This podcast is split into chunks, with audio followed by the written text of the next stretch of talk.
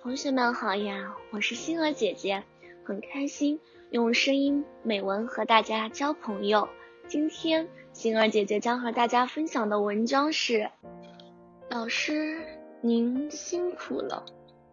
老师是人类的灵魂，是我们学习的榜样。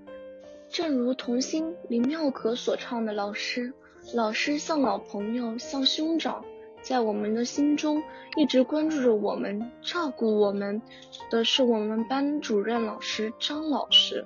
张老师，您是那样仁慈，那样关爱我们。现在，您的白头发不知道多了几分。我们遇到烦心事的时候，都是您把我们喊到教室外，跟我们谈心。在几天前，您好像出了什么事儿。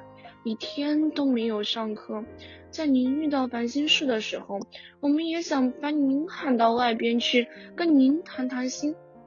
差不多，学校每次量化最高的都是您，老师，您辛苦了。在我们遇到问题的时候，您总会耐心给我们解答；在我们听不懂的时候，您会一遍再一遍的跟我们讲。那天。我们去您办公室打电话，您把钥匙落在了办公室，办公室门反锁了。那时别的老师都下班了，您又给我们找了一把钥匙。